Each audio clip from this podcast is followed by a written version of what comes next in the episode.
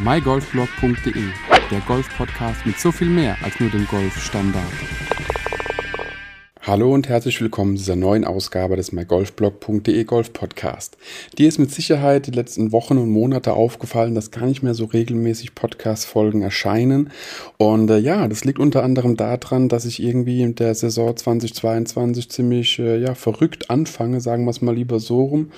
Und die Saison 21 ziemlich verrückt aufgehört hat, denn ich habe seit längerer Zeit mit gewissen, ich nenne es mal Verletzungen, Sportverletzungen, wie auch immer zu kämpfen. Es hat angefangen mit einer entzündeten Hüfte. Das bedeutet, dass die Hüftknochen bei mir äh, rechtzeitig entzündet waren und da eben erstmal mit viel Physiotherapie und Übungen versucht wurde, dem Herr zu werden. Und äh, nachdem das auf jeden Fall besser wurde, kam einfach noch ein bisschen mehr dazu und daher äh, wurde ich auch vor ein paar Wochen am Knie operiert, denn da war ein Innenmeniskusschaden festgestellt worden.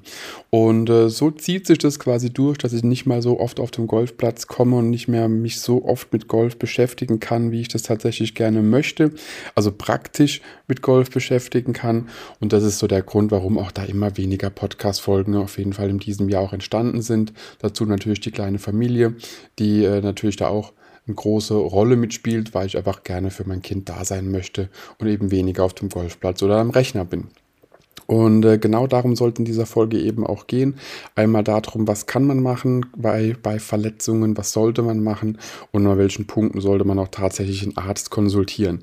Dazu sei immer gesagt, ich bin kein Mediziner, ich bin kein ausgebildeter Therapeut oder irgendwas. Ich bin einfach ein Golfer, der Erfahrungen gesammelt hat und die ich gerne in dem Podcast eben allgemein weiter geben möchte. Das heißt, bevor du irgendwas machst, solltest du auf jeden Fall mit deinem Arzt oder mit deinem Mediziner darüber sprechen, was du, was für dich und für deine Genesung auf jeden Fall förderlich ist und nicht, äh, muss nicht unbedingt das sein, was ich sage. Für jeden Mensch gibt es eine eigene Therapie und daher sollte man immer auf die Fachleute sich verlassen. Was mir auf jeden Fall sehr viel gebracht hat, ist tatsächlich auch bei der Hüfte, äh, ist ja Physiotherapie. Ist wirklich das, was der Physiotherapeut bzw. die Physiotherapeuten mir auch ans Herz gelegt haben haben, einfach gewisse Dehnübungen zu machen, immer wieder regelmäßig.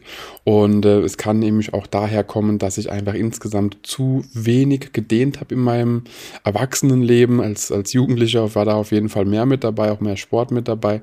Aber dass eben da seit einigen Jahren ich doch zu wenig gedehnt habe, zu wenig die Muskeln entsprechend auch äh, verlängert habe, nenne ich es einfach mal so.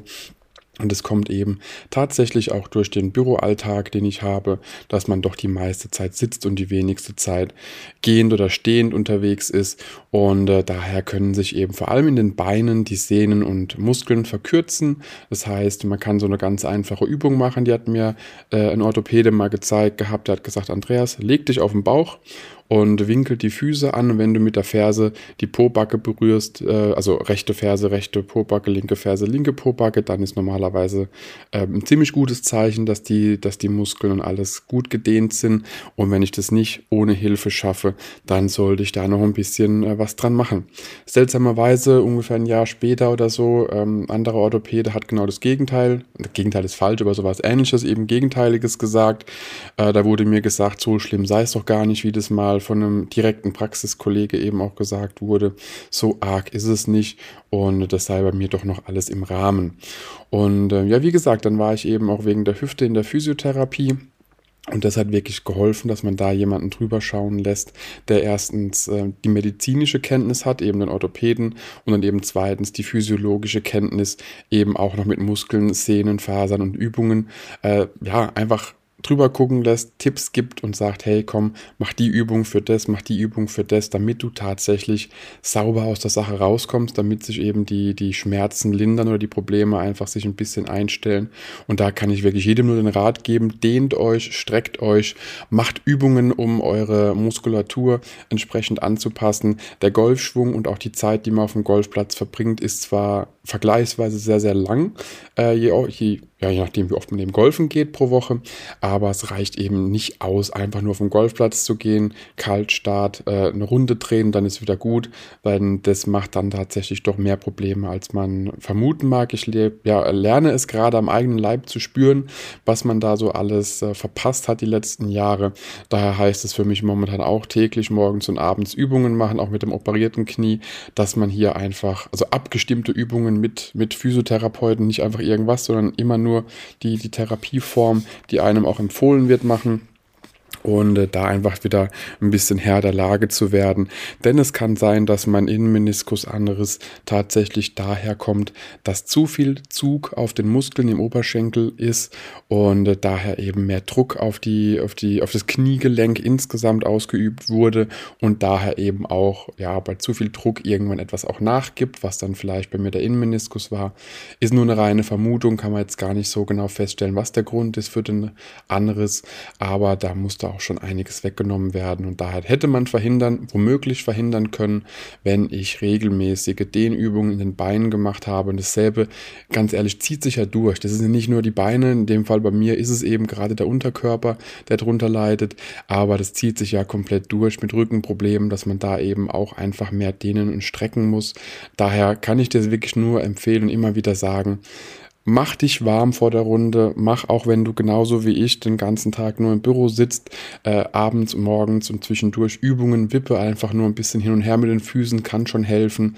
Schau dir auch gerne äh, ja im Internet mal ein paar Videos an, was man machen kann, wenn man keinerlei Probleme hat, sondern reine Dehnübungen die man eben auch im Büroalltag unterbekommt. Und wenn du eine, ja, äh, eine berufliche Tätigkeit ausübst, bei der du eh viel unterwegs bist, dich viel ja, draußen bewegst oder auch drinnen bewegst und einfach insgesamt in Bewegung bist, wirst du wahrscheinlich gar nicht mal so äh, die Probleme haben, die wir Sesselpupser haben. Denn es macht schon einen Unterschied, ob man acht Stunden am Tag irgendwie sitzt oder doch unterwegs ist. Und daher, wie gesagt, meine Empfehlung, mach Übungen, erspar dir das, was ich jetzt mache. Ich bin jetzt für locker sechs bis acht Wochen erstmal insgesamt außer Gefecht, was das Thema Knie angeht. Hüfte war auch nochmal einige Zeit und bis es erst wieder richtig losgeht, ist auch die Saison 2022 bei mir schon wieder fast vorbei. Und ähm, daher hoffe ich einfach auf das Spätjahr, dass es bei mir dann wieder besser losgeht. Und ja, den dich, streck dich, und tu alles, damit eben deine Muskeln dich ja, besser halten und besser tragen, als es momentan bei mir passiert ist. Und hör auf jeden Fall auf das, was die Physiotherapeuten oder Ärzte auch zu dir sagen und halt dich an die Genesungsvorschriften, denn das kenne ich auch aus dem familiären Umfeld. Wenn man sich nicht dran hält, da ist die nächste OP schneller da, als man denkt. Daher hört drauf, was die ausgebildeten Leute sagen, die wissen, was sie tun im Normalfall und denen Strecken neigen, deswegen auch der äh, Rotatix immer wieder eine Empfehlung, einfach für den Oberkörper, äh, die Empfehlung, da eine Dehnung Streckung und eine Neigung hinzubekommen, dass einfach das sauber ist und für die, für die Beine oder für den Unterkörper auf jeden Fall gibt es da genug Übungen, die du vielleicht sogar noch selbst kennst aus dem Fußball- oder Volleyballtraining oder wie auch immer, weil du im, in der Vergangenheit oder immer noch aktiv Sport treibst. Mach's weiter. Es rettet dir deine Saison und äh, ja, du musst nicht bei 30 Grad in der Bude liegen, den strahlend blauen Himmel angucken und denken, ja, hätte, hätte Fahrradkette. Denn äh, ich wäre auch lieber auf dem Golfplatz, wie auf der Couch zu sitzen oder auf dem Stuhl Stuhl zu sitzen und zu warten, bis die Heilung voranschreitet. Ich hoffe, dir hat es ein bisschen was gebracht und es öffnet die Augen, dass eben auch mit Verletzungen nicht zu spaßen ist und dass es jeden treffen kann, auch wenn man denkt, man sei doch gar nicht so faul. Ähm, ja, man wird dann doch eines Besseren belehrt, wenn man dann zu manchem Arzt geht und die Verletzungen zeigt, die man vielleicht hat.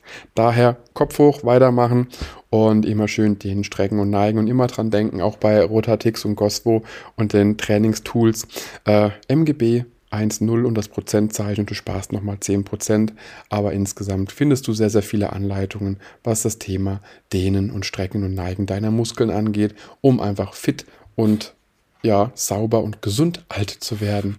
Viel Spaß dabei, bis demnächst und ciao, ciao. Wenn dir die Podcast-Folge gefallen hat, teile sie mit deinen Freunden, teile sie mit deinen Flightpartnern, gerne auch per Instagram, Twitter, Facebook oder per E-Mail. Gib mir dazu ein Feedback und bewerte die Podcast-Folge mit 5 Sternen, damit wir gemeinsam noch mehr Golfer erreichen.